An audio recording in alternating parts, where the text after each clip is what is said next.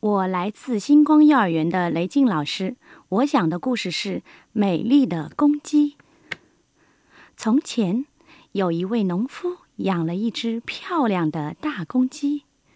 可是每天早晨起床后，大公鸡却不叫鸣，只顾着打扮自己。你看，它系着领带，扎着蝴蝶结，多像一位高雅的王子呀！他对着镜子自言自语地说：“啊，我真美！大红的冠子，黄黄的脚，油亮的脖子，花花的衣，谁也比不上我。”大公鸡吃了早饭，来到森林里的一片草地上，看见小松鼠正忙着准备过冬的粮食。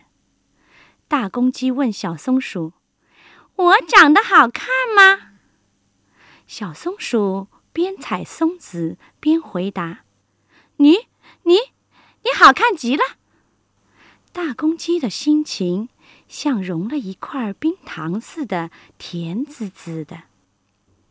大公鸡乐滋滋的向前走，碰到了大白鹅，跑过去问：“大白鹅，我美吗？”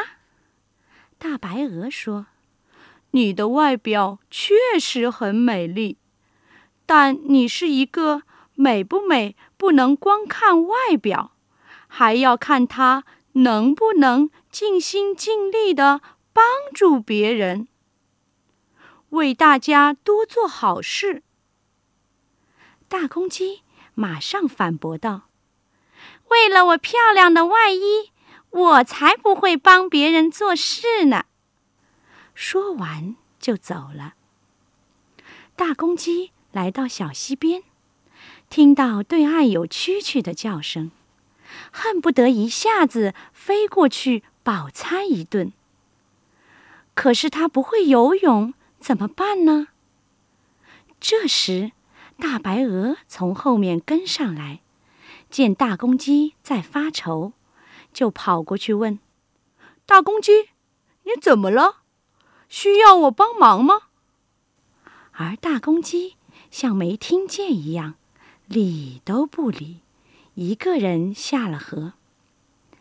大白鹅急得直说：“大公鸡，你别下河，那样会淹死你的。”可是已经来不及了。大公鸡拍打着翅膀，奋力向河对面游去。快到河中央，它的翅膀已全被打湿，劲儿也没了。眼看整个身子都要被大水吞没了，它大声的叫道：“救命呀！救命！”此时的大白鹅已奋不顾身的下了河。大公鸡得救了。被救上来的大公鸡得意样也没有了，他红着脸，低着头说：“谢谢你救了我，大白鹅。我现在才明白，一个人美不美，不能只看外表，还要心灵美，团结大家。”互帮互助，做一个谦虚谨慎、勤劳善良的森林公民。